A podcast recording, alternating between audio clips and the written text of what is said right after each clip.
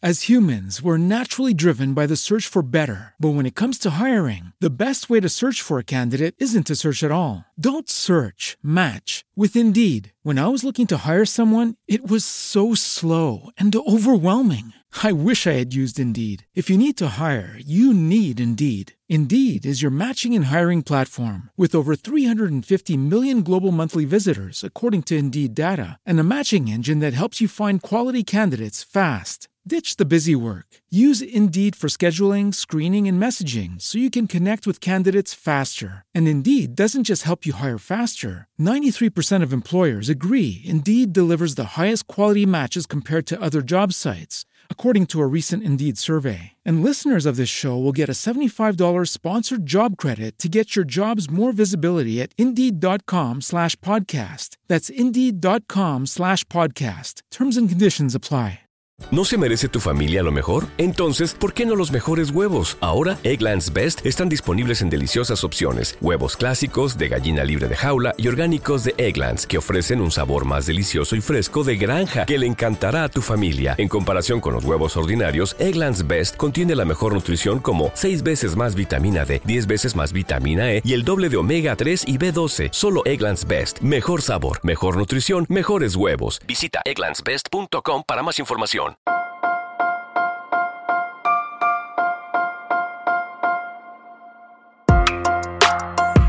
Buenos días, Madre Esfera.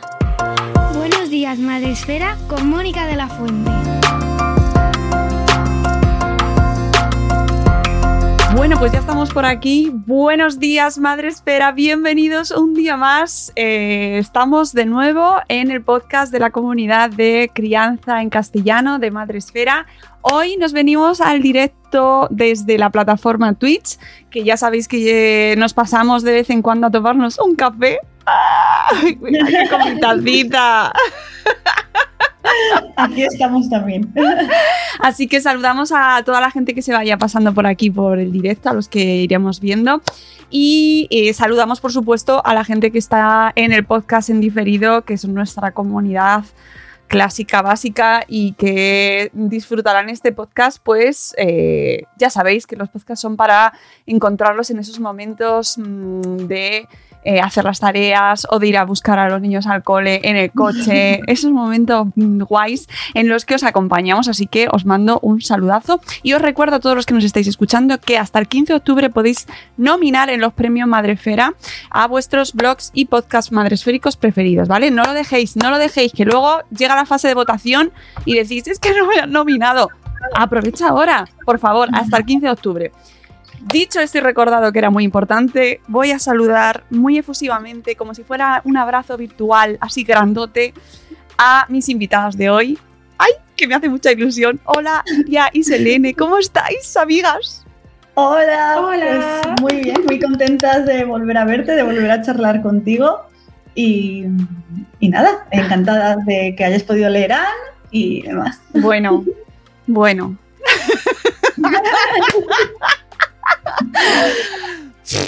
Madre mía, qué de cosas hay que contar. Vamos a ver por orden. Iria y Selene son dos mujeres eh, a las que conocimos y que entraron en mi radar hace un par de años, yo creo más o menos, gracias al libro Alma y los siete monstruos, que está aquí. Mm, Este que tenemos por aquí, que tiene podcast propio y que eh, entraba, era una incursión que hicieron que nos llegaba muy eh, a tope aquí al mundo madresférico porque hablaba sobre la salud mental, eh, aunque no estaba dirigido para padres y madres en concreto, sino para más bien para niños, mm, a edad pues 8, 9, 10 años, ¿no, chicas? Sí, correcto. pero nos llegó, a mí me llegó al alma porque realmente creo que eh, nos hablaba de cosas, de, de situaciones que como padres, como madres y como educadores eh, nos afectan directamente, ¿no? Y cómo enseñar a nuestros hijos a reconocer situaciones eh, que se viven en este libro, pues me pareció fundamental. Y entonces ahí entrasteis en nuestro radar madresférico y claro,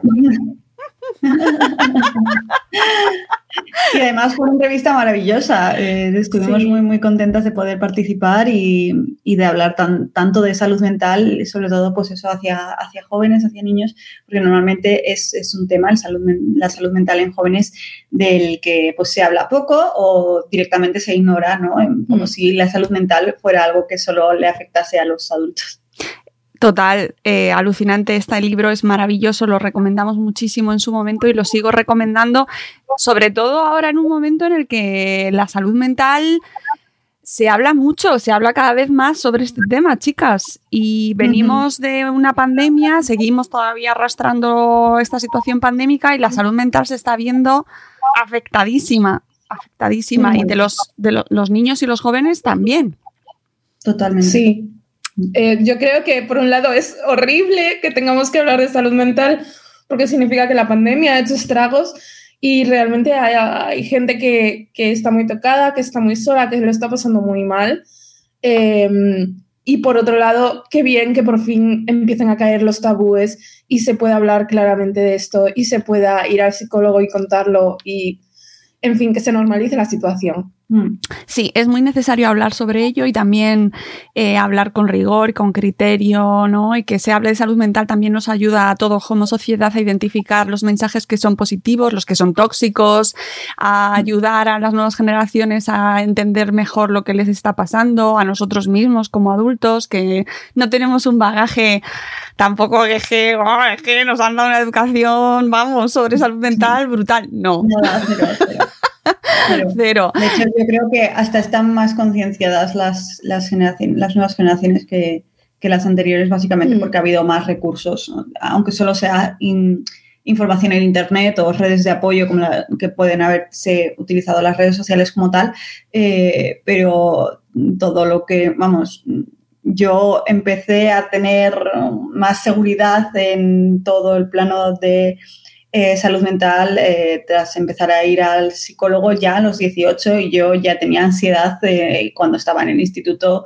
Y yo no sé si ya en primaria ya, ya lo pasaba regular, pero claro, todo eso no estaba diagnosticado por ningún lado y mis padres no sabían qué ocurría ni por supuesto no tenían los recursos tampoco para decir, ah, sí, esto es lo que pasa, claro. como no se de ello eh, y lo que habrán pasado nuestros padres y las, las, generaciones anteriores sin que nadie les haya dicho, mira, corazón, lo que tienes es esto eh, y vamos a tratarlo de esta manera.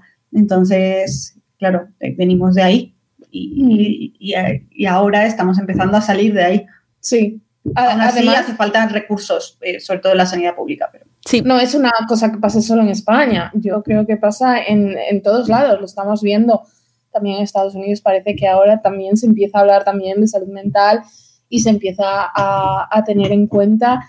Y, y, de hecho, el alma eh, se va a traducir a varios idiomas y yo creo que eso también es una señal de, que, de que estamos intentando mejorar en ese aspecto en muchos países, además completamente diferentes, de otros continentes. Así mm. que es, una buena señal. Qué bien. Es un tema que por lo menos está mm, apareciendo y pidiendo su lugar cada vez más. Sí, sí, sí, por favor, toda la gente que no tenga ni idea, no sepa sobre este libro porque acabáis de llegar, porque estamos también por Twitch y en Twitch pues a lo mejor nos conoce menos gente, seguro. pues eh, este libro es una maravilla y además para todas las edades, de verdad es súper recomendable, eh, tengas la edad que tengas. Pero dicho esto y recordado por qué os conocimos, bueno, Iria y Selene, eh, sois súper prolíficas, o sea, escribís un montón, eh, publicasteis después de Alma, habéis seguido publicando eh, otras series, tenéis un montón de libros publicados, ¿no? 14, 15. 16.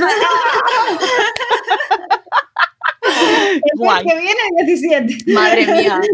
Madre mía. Oye, ¿y cuántos, o sea, mm, en momento de edad, por favor, ¿vale? No quiero parecer aquí viejuna, pero decidnos vuestras edades porque me parece también un dato muy importante. Yo tengo 28 y yo 32. ¡Jo! ¡Qué guay! Es que me gusta un montón este, esos encuentros intergeneracionales. Yo me siento muy afortunada de que mi trabajo me permita eh, encontrarme con diferentes generaciones y que mm. encontrar puntos, tantos puntos en común como el que nos trae hoy aquí, que es algo que no me hubiera imaginado nunca, porque eh, resulta que, claro, yo he crecido eh, leyendo y con Ana de las Tejas Verdes en mi imaginario particular y cultural, he sido súper fan siempre de Ana de las Tejas Verdes como niña. Y de repente eh, veo que habéis hecho una nueva versión, un retelling que se llama así, en nuestro vuestro así argot así más literario, de Ana de las Tejas Verdes, chicas. Pero eh, por favor, ¿cómo llegáis a este paso? ¿Cómo llegáis a, a decidir que vais a hacer un retelling de Ana de las Tejas Verdes?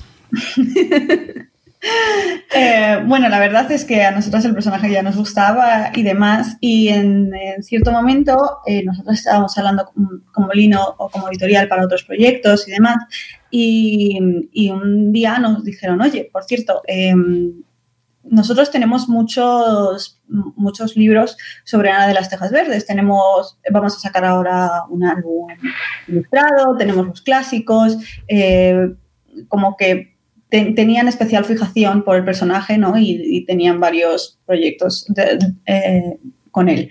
Y entonces nos dijeron, pero eh, nos gustaría utilizar el personaje para crear algo. En plan, eh, ya no solo los textos, a partir de los textos originales, ¿no? Y nos dijeron, ¿vosotras estaríais dispuestas a hacer algo así? Y nosotras nos miramos y dijimos, esto suena interesante, en plan, suena a algo que podríamos hacer que encajaría 100% con nosotras eh, y nos apetece. Vamos a ver qué podemos hacer, vamos a ver eh, cómo lo haríamos. Entonces, nos reunimos, Elena y yo, y aquí en nuestro salón, cogimos nuestra pizarra mágica, eh, gigantesca, y empezamos a apuntar cosas de rollo, qué, era lo que más nos interesaba de Ana, que, que, que cómo llevaríamos nosotras una posible versión eh, con el personaje. Y, y, a raíz de todo eso, pues eh, les hicimos una propuesta a Molino y a Molino le encantó la idea y dijeron adelante con ella, eh, vamos, la, la, publicamos. Y dijimos, bueno, pues vamos. eh, que eh, no sé si la gente que nos está escuchando cuando lo, o viene en el podcast o ahora en Twitch, no sé muy bien las referencias que tendrán sobre Ana de las Tejas Verdes, pero es un personaje eh, que no es precisamente reciente. que tiene que ver Ana de las Tejas Verdes, que nos lleva a épocas victorianas, con Iria y Selene?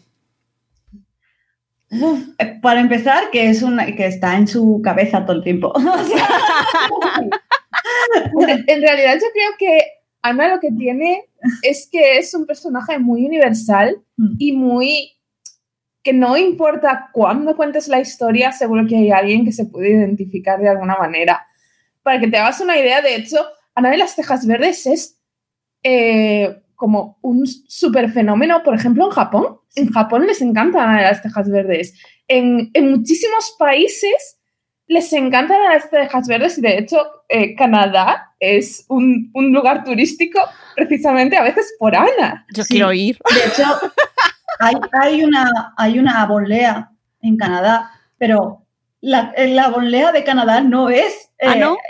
previa a los libros, sino que es posterior a los libros. Se, sí, la ciudad se creó, o sea, se llamó Abolea por, por, los libros. A posteriori. Y, se creó un Tejas Verdes a propósito, y este Tejas Verdes es como un sitio turístico al que ir, es la granja, y hay pues gente vestida como, como si estuvieran en las novelas para que tú puedas ir y puedas ver cómo vive Ana en, es, en, Tejas Verdes. Es maravilloso. Es un referente brutal y nosotros no, no, nos habíamos dado cuenta de hasta qué punto tenía una importancia cultural tan fuerte Ana.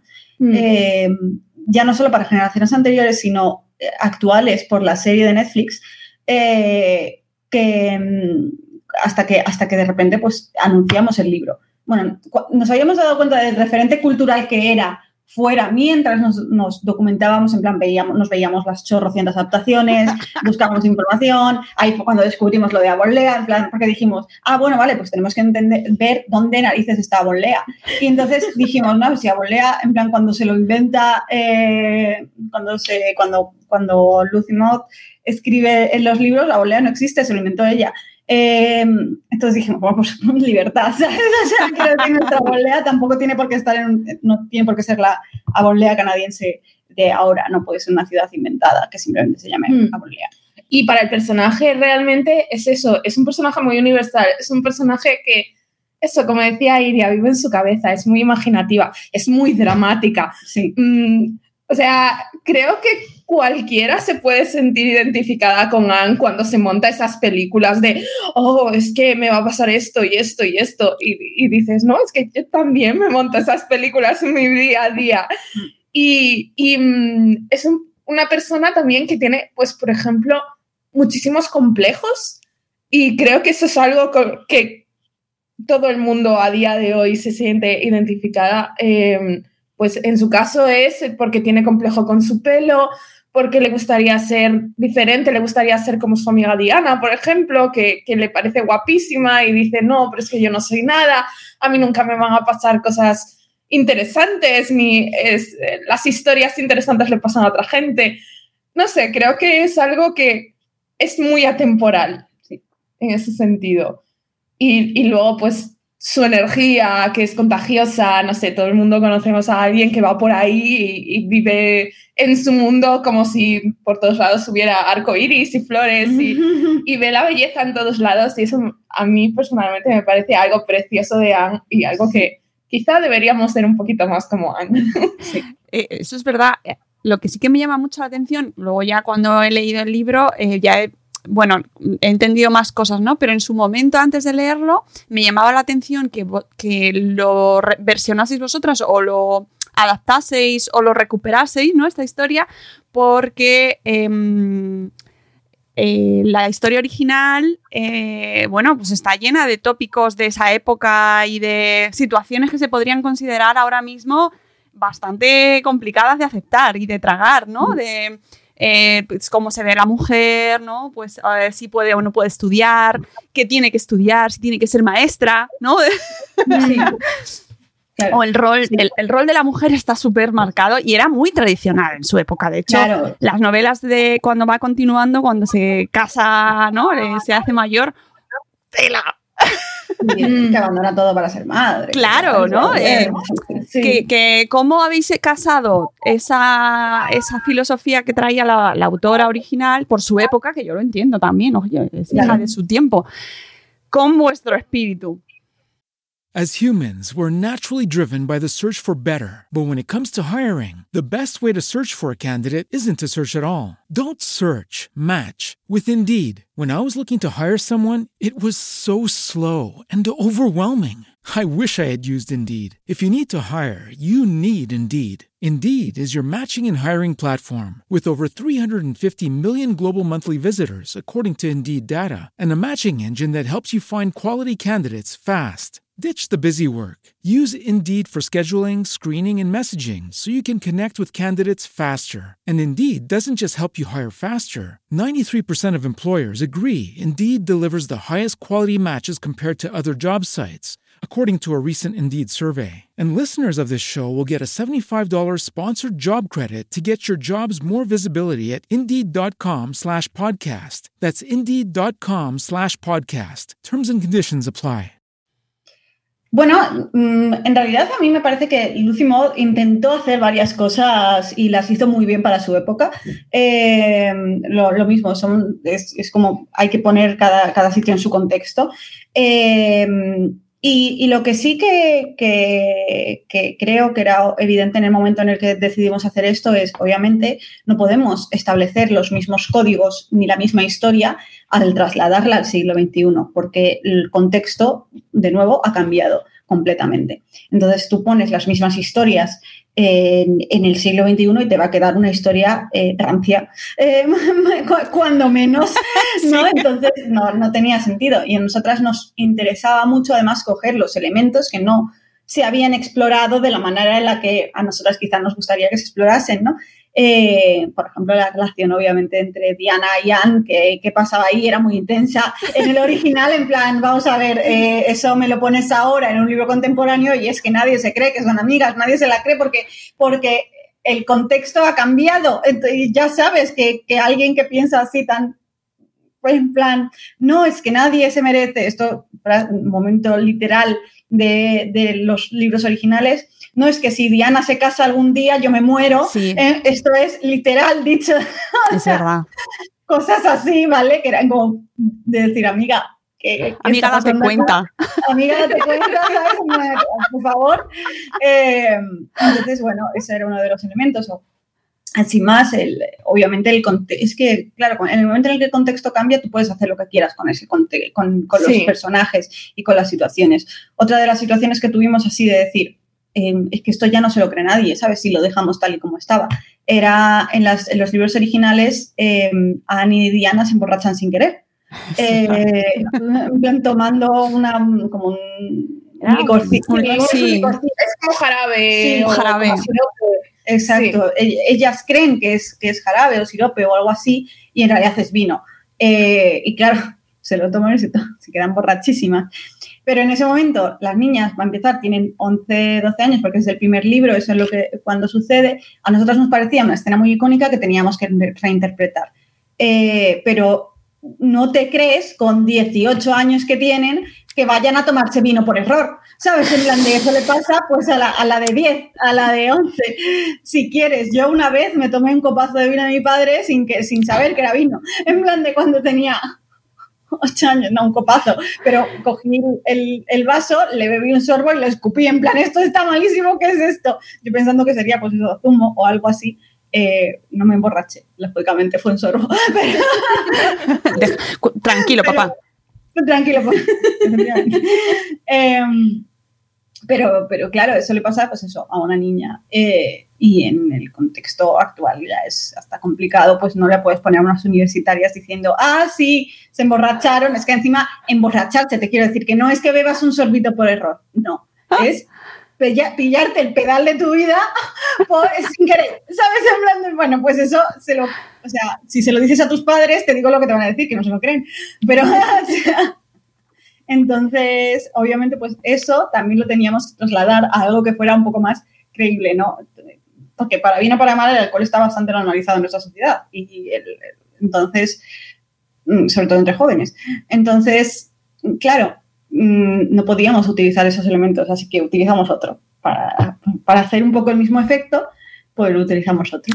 Habéis utilizado además otro un elemento eh, que, que, es, es o sea, domina eh, gran parte del libro, que es el tema de los fanfics.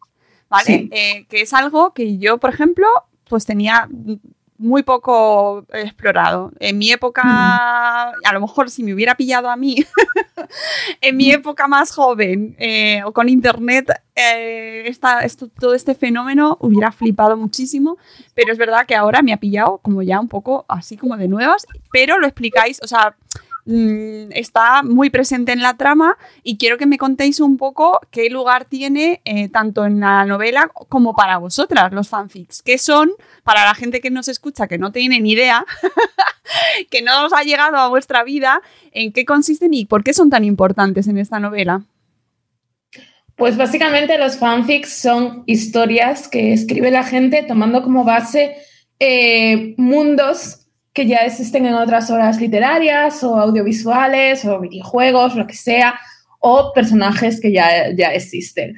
Entonces, eh, pues la gente escribe, por supuesto sin ánimo de lucro, porque es, entonces ya sería, entramos en el terreno ilegal, pero em, escriben, eh, pues yo qué sé, su serie favorita es Ana de las Tejas Verdes, pues escriben eh, un, su propia historia de Ana de las Tejas Verdes, cogen a los personajes.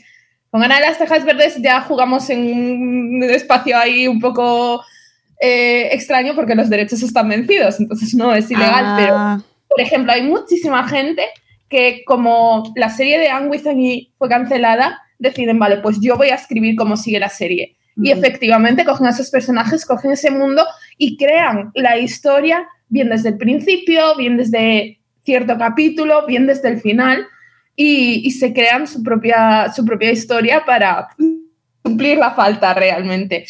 Y, eso pues lo cuelgan en internet, normalmente lo lee gente, te dejan comentarios, te dejan eh, likes, que son los kudos. Los kudos, eh, sí.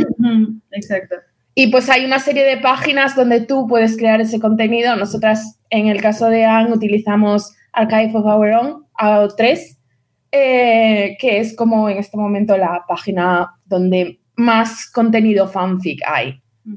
Em, y para nosotras es importante porque realmente hemos, al crecer en la, en la, era de Internet y al crecer gustándonos mucho la literatura, gustándonos mucho lo audiovisual, el fanfic es como lo que siempre queda cuando te acabas tu serie favorita y dices, es que no puedo vivir sin estos personajes, pues acudes a los fanfics porque sabes que vas a encontrar algo que, pues, que el autor, la autora no, no ha puesto eh, y que, te sirve para sobrellevar la pérdida. Literalmente, es un parche. Eh, y entonces, nosotras cuando nos planteamos todo este proyecto y demás, la primera pregunta importante que nos hicimos fue, vale, pero si Anne viviera en nuestro mundo eh, en la actualidad, ¿cómo sería Anne? En plan, ¿en qué, ¿en qué grupo social la meteríamos de alguna manera, no? En plan, vale, sería una gótica, no sería una gótica claramente, ¿no? En plan, no sé si me explico. Eh, eh, y entonces dijimos, es que sería una fricaza. Es que realmente sería una fricaza, en plan, estamos absolutamente convencidas de que se habría eh, hiperfijado completamente en algo, en algún libro, en alguna serie, en tal, y estaría obsesionada con eso. 100%. Y, y, dijimos, sí, claro, es que eh, sería así.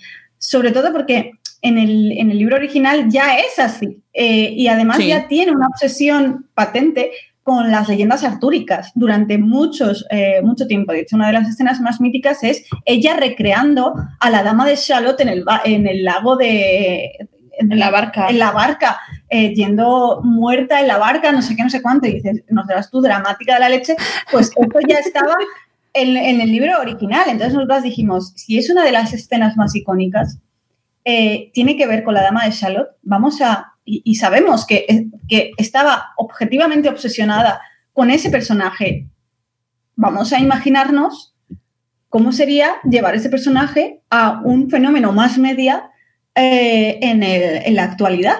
Entonces es cuando nos inventamos El Caballero del Espejo, que es la serie con la que está obsesionada Anne. Que coló todo. Yo cuando lo pusisteis en Twitter que había una serie de Netflix, os juro que me fui a buscar la serie de Netflix. Y yo, ¡ay, qué guay! A ver, y no, me han engañado. Le pasó a mucha gente, fue un, troleo o sea, no pretendido. En plan, de, sin querer troleamos a la gente y la gente, yo me imagino los de Netflix en plan, ¿qué es el caballero del espejo? Porque no sé cuánta gente está buscando de repente, no existe esa serie, la gente está loca. ha habido un momento de histeria colectiva y se han inventado algo en común.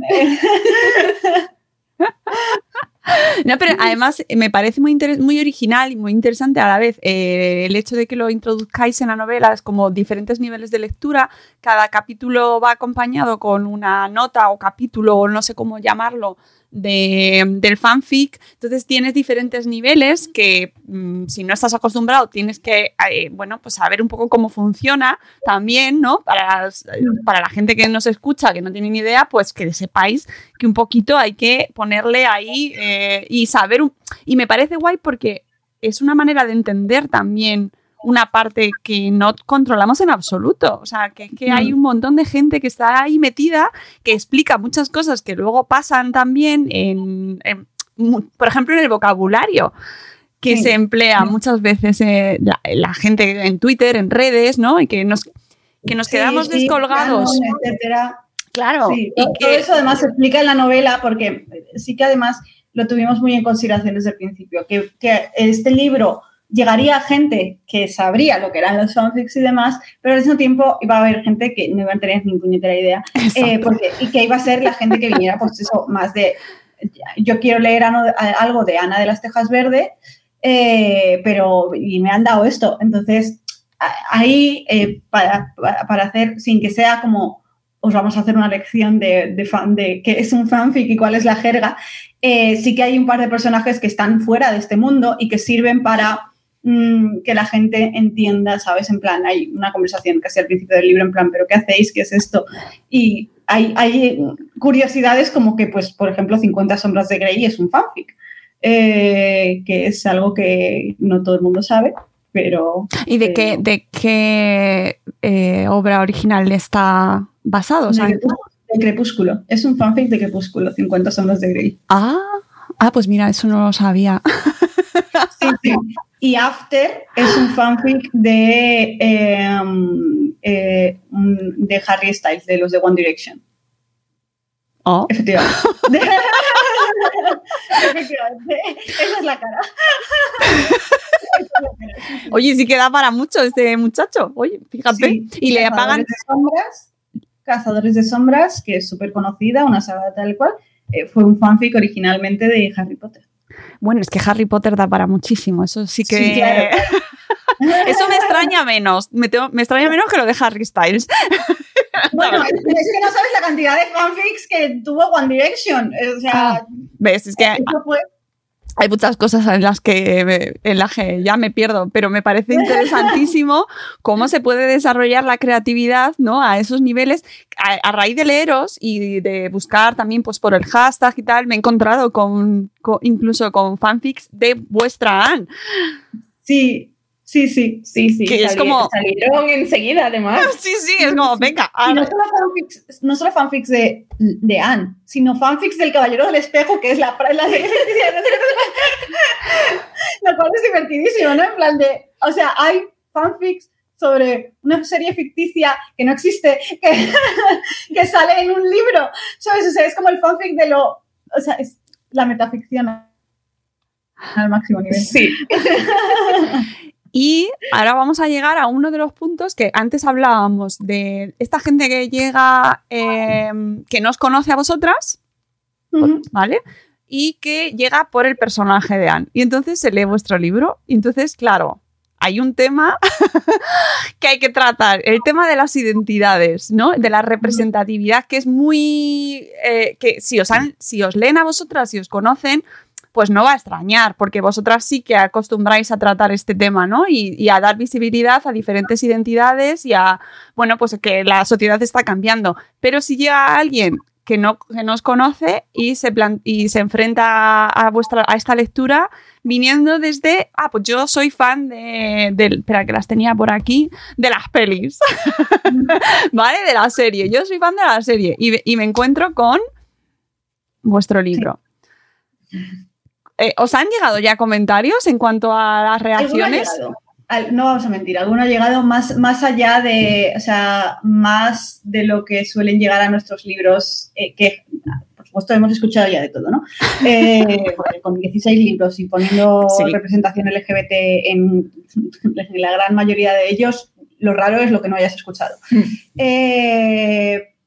Sí que es verdad que en este ha llegado por alguna razón sea por esto o por tal, eh, algunos más, sobre todo extrañados, eh, más que más que abiertamente homófobos o lo que sea, ¿no? De, y esto, y eh, pero no es ni para, ni para nada la mayoría. No, o sea, llegan más que con otros libros nuestros también porque está llegando a otro público que no es el nuestro. Claro. Entonces, eh, inevitablemente, pues mm, seguimos viviendo en la sociedad que, vivimos. Esto es una novela que se vende como romántica, donde, en plan, no, en ningún momento se te dice abiertamente, en plan, eh, hay representación LGBT. Bueno, sí, cuando lees las reseñas y demás, eh, ya mm. está ahí.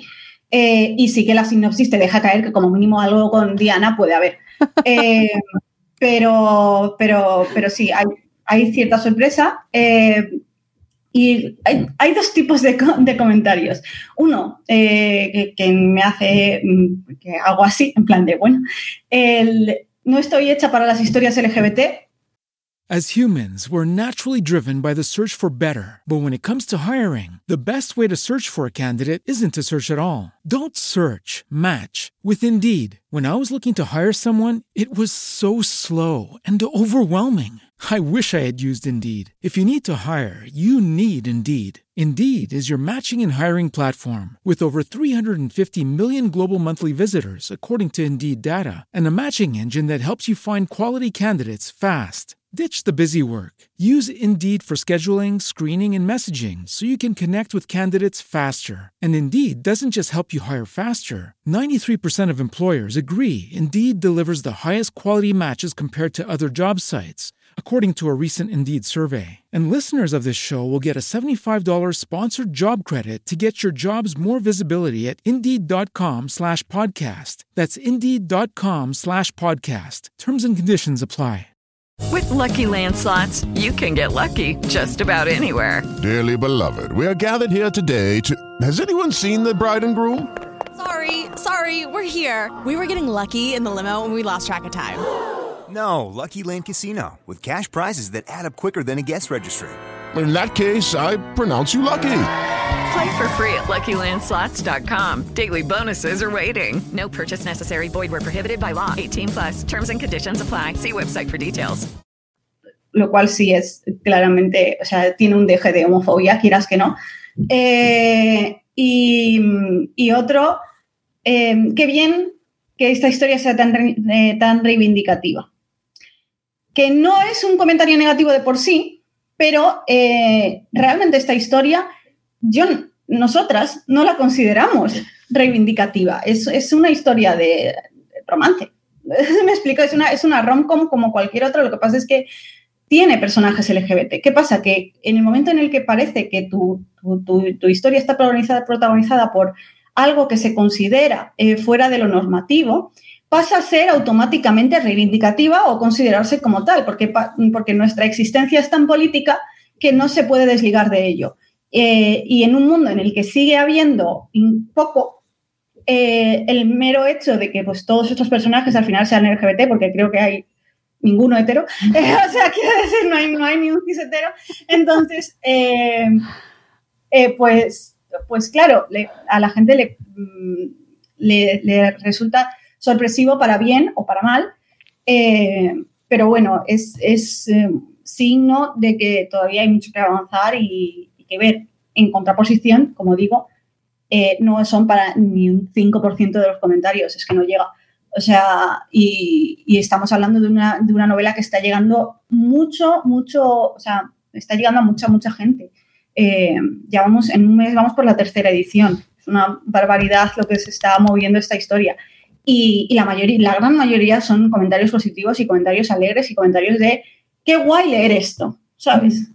Porque, porque al final es una historia, de, o sea, es toda la, toda la inspiración y toda la intención de este libro era hacer una comedia romántica como la de que veíamos en los 90, las películas de los 90, que tuviera la misma energía, que tuviera, eh, que fuera una, una, historia para sentirse bien y que te recordara a Ana de las Tejas Verdes. Y todo eso está, eh, independientemente de, de, la identidad eh, afectivo-sexual o, o, de género de los, de los personajes. Eh, una pregunta así curiosa. Eh, ¿Los comentarios que os han llegado así un poquito más recelosos son de generaciones, bueno, pues más mayores? ¿No? ¿O, es, o no? Es difícil decirlo porque, claro, no. No lo sea, sabéis. Son perfiles de internet. Entonces, eh, a no ser que, que cuenten un poco el, el background que tenían con la historia o lo que sea, pues no, no sabrías decir edad ni nada. No, no lo sé, la verdad. No, no sé si es que, o sea, quiero decir, el, el tema es que parece que tenemos cada vez más, más eh, eh, normalizada la representación eh, de, de, todo tipo, de cualquier cosa que no sea la, norma.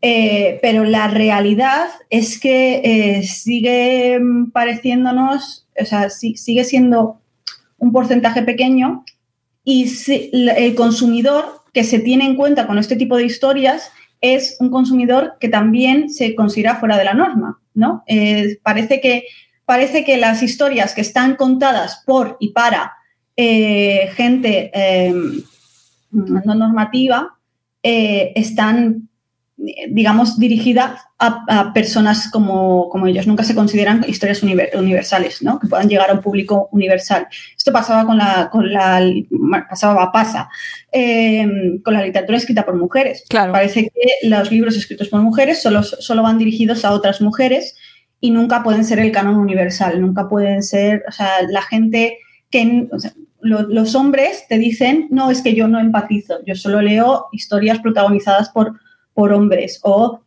eh, pues, pues esto es lo mismo, pero en otro, en otro nivel.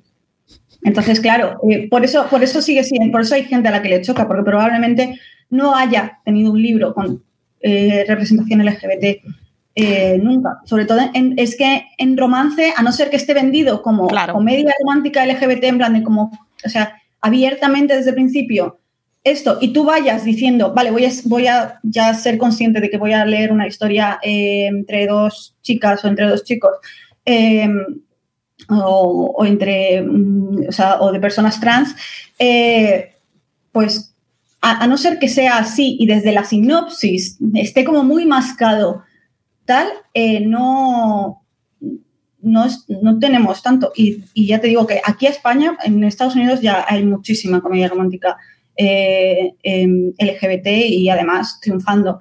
Aquí, por ejemplo, hemos tenido rojo, blanco y sangre azul, pero es que cuando todo el, o sea, todo el mundo llega a rojo, blanco y sangre azul sabiendo que va a encontrar en rojo, blanco y sangre azul, ¿sabes? En plan de, eres consciente de que, de que van a ser dos chicos, etc.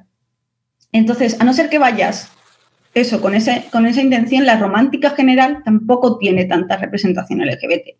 El libro, o sea, igual tienes una trama secundaria, una y soterrada. Y Ahí para los eh, foros, para que lo comenten ahí así. Oye, ¿te has dado cuenta? Para, para, que se hagan fanfics. Sí, sí, sí, sí. Sí, porque yo, desde luego, en la literatura hasta ahora, así más generalizada, no hemos tenido realmente historias, a menos mm, que muy conocidas, ¿no? Las más conocidas siempre son las normativas, ¿no? Las heterosexuales. Y luego las otras son las que se quedan, pues eso, como de teoría secundaria, de... pues eso. o de, pues eso, de mejor amigo gay. No sé claro, claro, y que además se va perpetuando ese, eh, pues no contarlo, pues se queda como una historia para interpretar, bueno, depende de tu opinión, ¿no? Pero lo abierto y lo reconocido y lo aceptado es la norma, lo heterosexual, cuando en realidad la sociedad no responde a ese canon. Eh, ¿Le guste a la gente o no le gusta? Es que es así. Es así. Sí, sí. realmente. Es así. Mm, era, algo que eh, fuimos conscientes del primer momento de que podía pasar en, este, en este libro específicamente. En plan de, nos, nos, daba miedo eh, alguna cosa especialmente, pero, pero, pero no, no, no ha sido ni de broma lo terrible que podría haber sido. o sea, quiero decir, porque, porque no, porque al final la gente encuentra la historia de amor que quiere, que quiere ver y, y ya está. Y, y ya estamos sobre todo eso es verdad, que las generaciones más jóvenes ya entienden que el mundo no es una sola cosa. Hmm. Yo creo que el choque puede estar, pues eso, en, como dices tú, quizás en generaciones un poco más mayores o en lectora, lectores, bueno, comunidad lectora en general de, de, una romántica, pues que, que, ha seguido siendo siempre como muy cis heterosexual. Hmm. que, que igual sí que nos da mucho miedo, por ejemplo, em, que, la gente que es fan de Ana de las Tejas Verdes también es muy fan de Annie Gilbert como relación. Y que no iban a querer ver nada más allá que no fuera Annie Gilbert. Annie Gilbert están, existen, tienen su trama, eh, pero al mismo tiempo está, está Diana también, que tiene su trama por otro lado.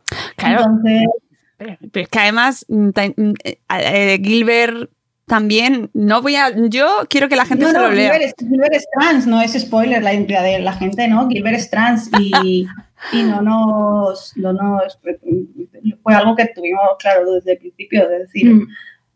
Gilbert Trans, sí, vale, pues ya está. Claro, luego hay personajes eh, no binarios, hay, eh, habláis de los pronombres, eh, es que lo introducís, o sea, de una manera además supernatural y, y, claro, a lo mejor alguna asociación de... de fans de Ana de, Ana de las Tejas Verdes. ¿Sabes? Como no, que- no, no, por suerte no, no ha sido el caso, no ha sido el caso, no. O sea, los comentarios que ha habido, pues eso, es que al final, en el momento en el que haces algo que no sea eh, cis heterosexual, cis no, o sea, normativo, eh, va a haber una parte de la gente que te diga, ¿Qué o sea, estás escribas haciendo? sobre Ana de las tejas verdes o escribas sobre lo que sea, Sí. porque es que lo digo que ya, ya han pasado con otros libros nuestros.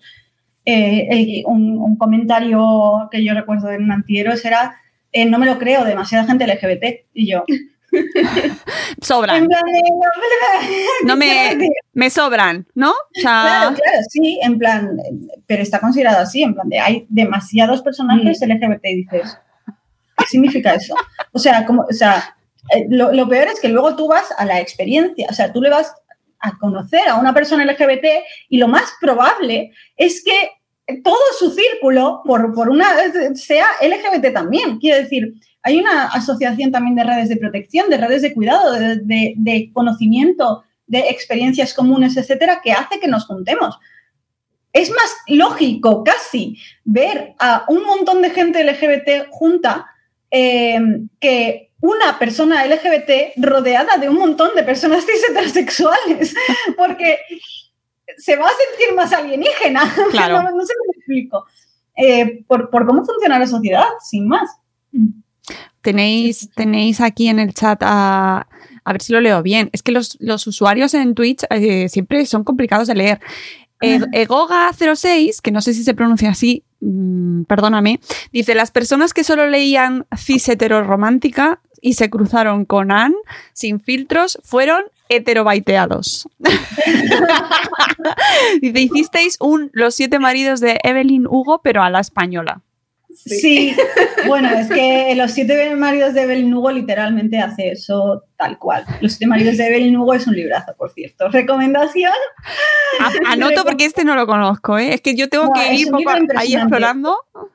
Es un libro impresionante, te va, te va a encantar. Eh, Mm. Tiene uno de los mayores plot twists que yo he visto en mi vida. eh, y, y la relación romántica central, la importante, es maravillosa. Pues anotamos, anotamos.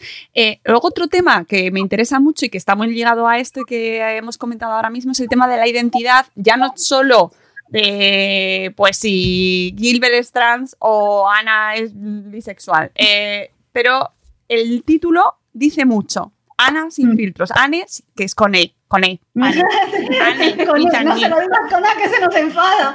Por favor, por favor. Es que yo vengo de la- del mundo Ana, ¿eh? O sea, esto era Ana. Claro, claro, sí, sí, lo, entendemos, lo entendemos. Tengo que quitarme ahí mis, mis sesgos de, de edad, ya.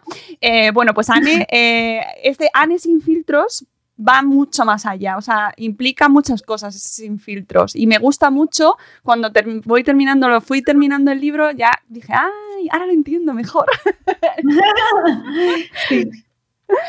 Explicándose un poco ese concepto de la identidad y cómo mm, en una época además en la que eh, lo habéis actualizado totalmente y vivimos en un mundo en el que las redes sociales eh, transforman y modifican mucho las identidades que vivimos cada uno, ¿no? Entonces me gusta un montón esto aplicado a hoy en día, cómo jugamos con este concepto de la identidad mm, mm, en muchos sentidos, ¿no? Por, por es- por eso este título, explicándome un poco cómo lo habéis eh, eh, vosotras transformado este momento de la identidad.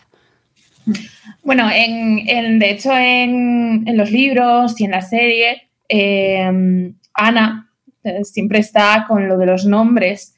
En plan, Ana tiene muy clara la importancia de los nombres. Ella, por ejemplo, siempre pide que le pongan An con una E porque eh, suena más romántico. De hecho, al principio pide que la llamen Lady Cor- Sí, Cordelia. En una, o sea, no Lady Cordelia, perdón, eso, Cor- Cordelia, Cordelia. es Lady Cordelia, es en nuestro libro, libro, perdón. Cordelia, le piden que la llamen Cordelia, y esa es una manera también de eh, de decir subtextualmente yo no soy suficiente, ¿sabes? O sea, quiere decir, yo necesito ser otra cosa porque Anne es muy normal, Anne, lleva una carga encima que yo no quiero tener, quiero ser otra persona. Anne siempre, Anne, la original siempre estaba queriendo ser otra persona. Mm. Sí, de hecho, eh, ella dice lo de Cordelia porque le suena muy romántico, porque piensa que así realmente va a poder ser la protagonista de algo grandioso, porque Anne es un nombre demasiado, para ella, demasiado simple. Entonces, vulgar. ¿Qué, clase de historias le va a pasar a una persona que se llame Anne? Pues en su cabeza ninguna. Pero una persona que se llame Cordelia, pues eso, una, una protagonista de una, de una, obra de teatro de Shakespeare, ¿no? Mm. Em, entonces, nosotras tuvimos desde, desde el primer minuto, tuvimos claro que esta, este juego con las identidades tenía que darse como ella escribe fanfic, normalmente en Internet siempre utilizas pues un username, un, nombre de usuario que sea diferente al tuyo eh, de una u otra manera, porque normalmente tu nombre a secas siempre está cogido, entonces tienes que ser un poco creativa. Y, en este caso dijimos, es que si escribe eh, fanfic, además sobre una serie con tintes medievales, con tintes artúricos, claramente tiene, necesita un nombre muy rimbombante y de, dama. Y nada mejor que Lady Cordelia, porque es que le va que ni pintado. Y luego estaba este tema de precisamente los fanfics están muy denostados, están muy infravalorados por la gente, eh, porque, claro, no se consideran literatura de verdad. Ya. Em, entonces, para una persona como Anne, precisamente, que, que también de algún modo ve la literatura como algo grandioso dentro de, su historia mental, mm, mejor que no, que no la... Em, que no la relacionen, con, con, que escribe fanfics, porque ella quiere ser una gran novelista y los grandes novelistas no empiezan escribiendo fanfics, según ella. Em, Diana todo esto lo ve un poco así, en plan, Diana está, ahí rayada. sí, venga. Sí, o sea, te está rayando, pero ok, ¿sabes? O sea, tal. Y en contraposición, Gilbert está orgullosísimo, mientras, que Gilbert también escribe fanfics, que esto es algo que no hemos mencionado hasta ahora, eh, pero eh, Gilbert también escribe fanfics y va a ser el rival de Anne. De hecho, su relación empieza así, ¿no? Eh, con Gilbert teniendo de repente más lecturas que Anne, Anne diciendo, ¡Ah! ¿Cómo puede ser eso? Me estás, estás atacando mi reino eh, y, demás. Pero los tres tienen como posturas totalmente distintas también con respecto a esta concepción, ¿no? Porque Gilbert mm, no tiene ningún problema en que se sepa que es autor de fanfics y de hecho está muy orgulloso y muestra la cara y no mm. tiene su, su, su, seudónimo en redes sociales, es su apellido, o sea, no, no tiene ningún tipo de problema en, en respuesta a Anne. Claro, lo que para Gilbert es transparencia, es sinceridad, es me gusta lo que hago porque tengo que esconderme. Para Anne es, oh, qué soberbio es. Es que le encanta que lo reconozca, es que le encanta hablar de sus cosas, es que es un prepotente. Claro, claro. Lo, ven completamente diferente. Y en cambio para Diana simplemente es, bueno, pues... Cada uno con lo suyo. Cada uno con lo suyo. A mí me gusta hacer esto, pero no quiero que se convierta en mi, profesión, porque en el momento en que se convierta en mi profesión, probablemente deje de ser tan divertido. Sí, ella lo ve así con el dibujo. Ella lo ve. No hace, ella no hace fanfic, sino fanart. Para, para Diana es un hobby. Entonces, pues eh, en principio no habla de su identidad en, foros o, en páginas de, de fanarts, pero si le preguntan, ella no te va a mentir tampoco. sí, y de hecho así ocurre que en cierto momento Gilbert le dice, tú eres Lady D y Diana dice, sí, soy yo. No, no. O sea, no hay ningún problema, ¿no? Y, y están como estas tres, eh, tres posturas eh, que al mismo tiempo son tres posturas absolutamente normales en Internet, en comunidades de Internet, que tú puedes saber ver a día de hoy. Pues está quien prefiere totalmente el anonimato, eh, quien tiene un perfil así en plan de, bueno, no me importa realmente, tal, tengo mi perfil fan y tengo mi perfil personal y ya está. Luego, quien es un perfil, digamos, profesionalizado desde, desde el principio, ¿no? Donde está hablando todo el rato, digamos, que a la descubierta y tal. Y luego esto tiene mucho que ver también con cómo cada uno lleva su, su personalidad ¿no? en, en, la, en, la, novela, porque es que al final, pues eso, lo que, lo que decías tú de, del título, ¿no? Es, es cómo mmm, nos vamos poniendo unos filtros u otros eh, dependiendo también de dónde estamos, cómo estamos, que, con quién estamos eh, y, y cómo Anne específicamente lo hace. Hmm. Y cómo Anne se va dando cuenta de que en realidad esos filtros que ella se pone en Internet, porque específicamente lo hace en Internet, en realidad hay gente poniéndoselos en la vida real. Y gente dejando de ser quien es simplemente para pues no molestar o no meterse en problemas o porque le va a hacer la vida más difícil, entonces deciden llevarlos a la vida real. Eh, y era un tema que nos, nos gustaba mm, tratar porque la verdad es que lo vemos todos los días, ¿no? Y vemos todos los días, pues en redes, como sí. alguien eh, fantasea con su vida y le hace que parezca una vida perfecta y no podemos ver lo que hay detrás. Eh, que es algo que también es, pues, está afectando muchísimo a, a la gente que llega de nuevas y a la salud mental que llega de nuevas a redes sociales, ve estas vidas tan perfectas y dices, ¿por qué, ¿por qué la mía no es así? ¿Por qué yo no soy una modelo? ¿Por qué yo no soy, yo no voy todos los meses de viaje? ¿Por qué esta frivolización de la vida que no vemos lo que hay detrás y nos parece que todo es absolutamente perfecto, excepto lo, lo que nosotros hacemos. Tenemos, sí. sí.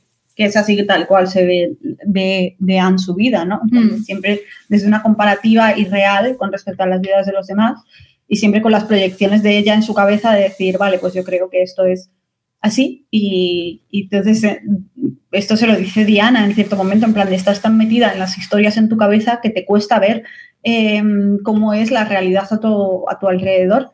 Eh, el día que la veas vas a flipar. Efectivamente, eso ocurre en la novela. Flipa ella y, y, flipamos todos, ¿eh? y que en realidad que es un tema que ya estaba en, la, en el libro original. Por, sí. eso, sí, sí. por eso yo digo que es muy universal en realidad y es muy atemporal porque estaba ahí, claro, de otra forma, porque es el siglo XIX, pero sigue estando o sea, son, era, era un tema que efectivamente estaba ahí, y que solo se podía ver todavía más potenciado al pasarlo al contexto del siglo XXI en un mundo en el que estamos hiperconectados y eh, en el que existen las redes sociales eh, con, con, todas estas dobles identidades, etcétera, tal cual. O sea, quiero decir, eh, es que no podíamos no tener un personaje así y no oír la trama. Todo fue muy orgánico, ¿no? En plan, el momento en el que decidimos cómo iba a ser Ana, eh, dijimos, es que todo, todo tiene la lógica de nos está dirigiendo a este lado, que es el lado de, pues, de, de Internet, redes sociales, eh, fanfics, etc.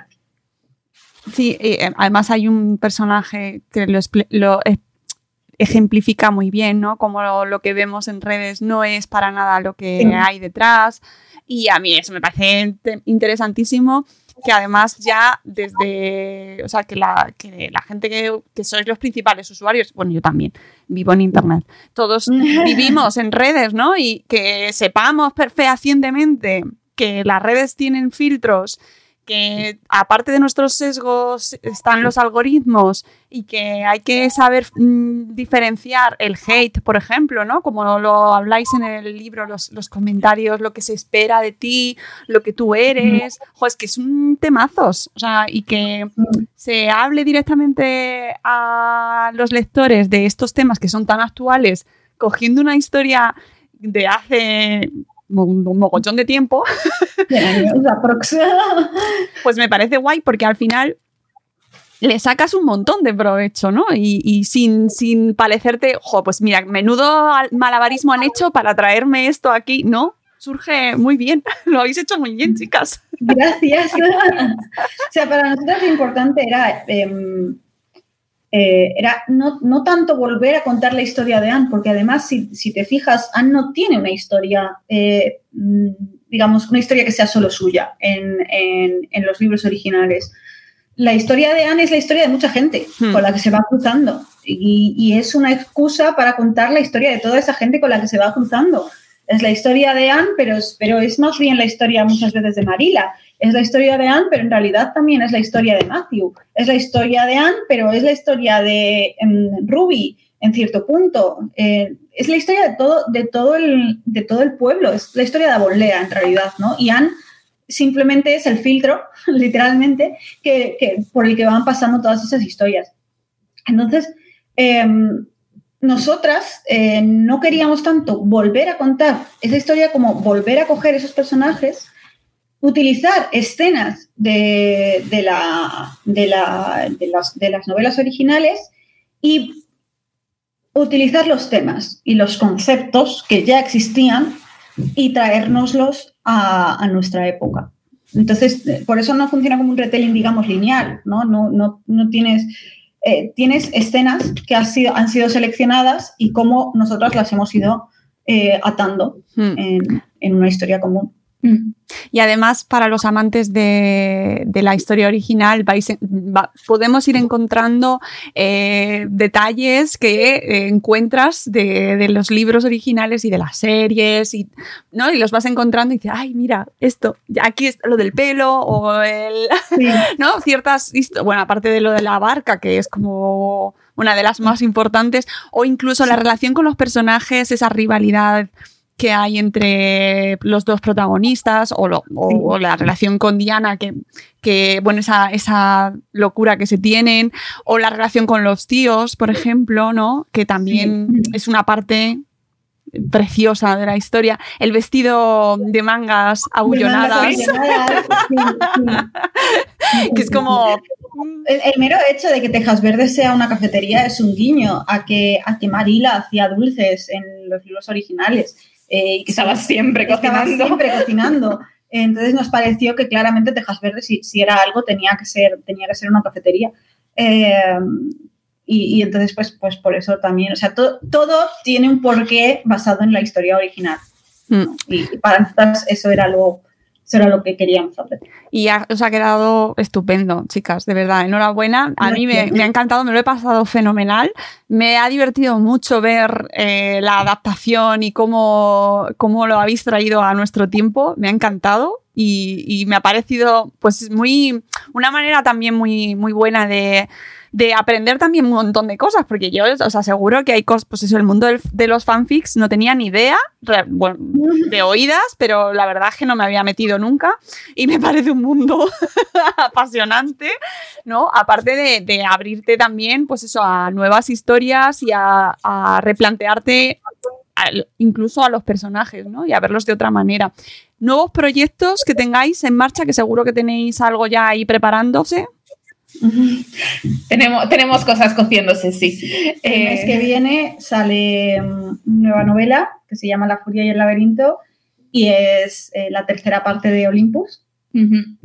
y, aparte de eso, bueno, pues estamos preparando cosas, eh, ya tenemos cosas calendarizadas y listas para ser escritas. Eh, tenemos ahí una idea que tenemos que empezar a escribir ya, sí. cuando nos dejen las presentaciones y, los viajes por las firmas. Claro, que lleváis una, un tute, amigas. Sí, sí. Bueno, este, este fin de semana va a ser intenso. Estamos el viernes en Granada, el sábado en Madrid y el domingo en Burgos. O sea que todo, todo en el mismo fin de.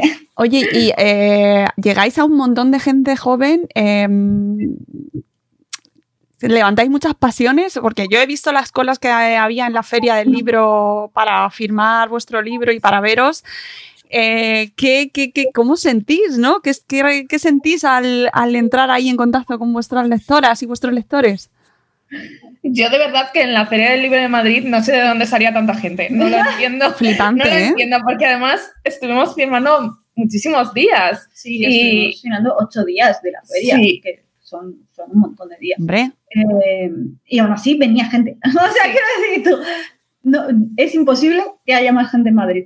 O sea, eh, pero, pero, pero no, nosotras muy felices, muy contentas, tanto del cariño que se nos da presencialmente como que se nos da digitalmente y, y el apoyo que hay hacia nuestras historias, ¿no? Por ejemplo, esto también nos lo han preguntado mucho, si no nos daba miedo de repente de, de haber escrito sobre todo fantasía y ciencia ficción, eh, no pasar de repente a una contemporánea romántica. eh, donde no hay ni un elemento de fantasía y aún así hemos colado lo del caballero del espejo. ¿Sabes? En plan, como que no quiere la cosa porque la cabra tira al monte. Entonces, eh, pero pero claro, nos daba mucho miedo que el público que ya habíamos conseguido durante 15 libros eh, viera esto y dijera, esto me interesa menos tres. Y no ha sido así, sino todo lo contrario. También le han dado muchísimo cariño y mucho aprecio.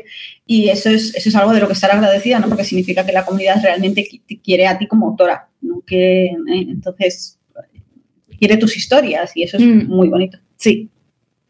Pues nada, seguiremos viendo lo que hacéis y leyéndoos y, y sobre todo observando cómo crece vuestra comunidad y cómo os dan tanto cariño, porque a mí me gusta mucho ver cómo reacciona la gente en cuanto sacáis algo, se monta una pardísima eh, y me parece, me encanta, ¿no? Que, que- que se den esos gestos y que, o sea, por por novelas, ¿no? Y por historias y que la gente se emocione y se apasione y por algo tan positivo, pues eso, como publicar libros. Así que a mí me, me encanta, me parece que lo estáis haciendo fenomenal y yo siempre encantada de leeros y de charlar con vosotras, chicas. Muchísimas gracias. Muchísimas gracias. Encantada. Sí, es que y- siempre es un placer hablar contigo. Efectivamente. Nada, yo encantadísima.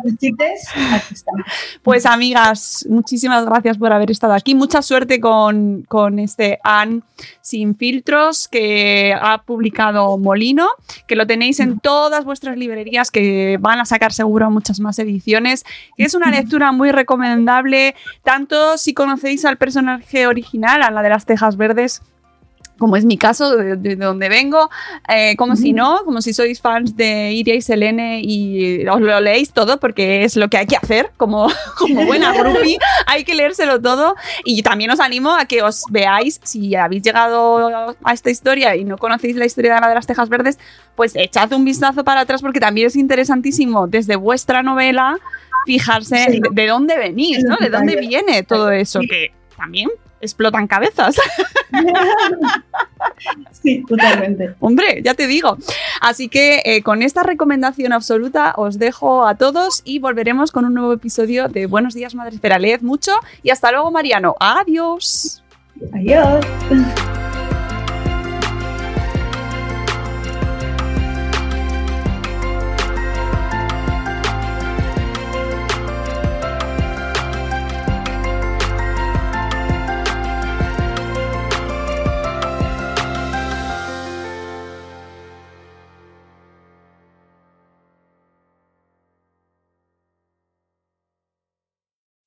As humans, we're naturally driven by the search for better. But when it comes to hiring, the best way to search for a candidate isn't to search at all. Don't search, match with Indeed. When I was looking to hire someone, it was so slow and overwhelming.